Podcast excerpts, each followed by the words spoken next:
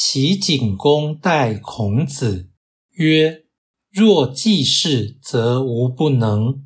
以季孟之间待之。”曰：“吾老矣，不能用也。”孔子行。齐景公考虑任用孔子的问题，他说：“要做到季氏的程度，我是不能的。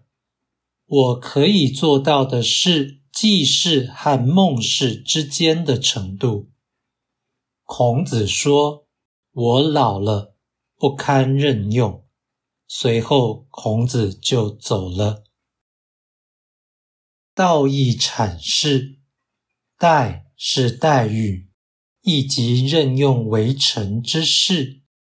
若季氏，则无不能，意味做不到季氏那样优待孔子的地步，亦即授权有限。吾老矣，不能用也。一语出自于孔子，而非齐景公，意味不欲入仕。此章显示，孔子要做官，就要做大官，因为大才不能小用，要做大事，就要做大官。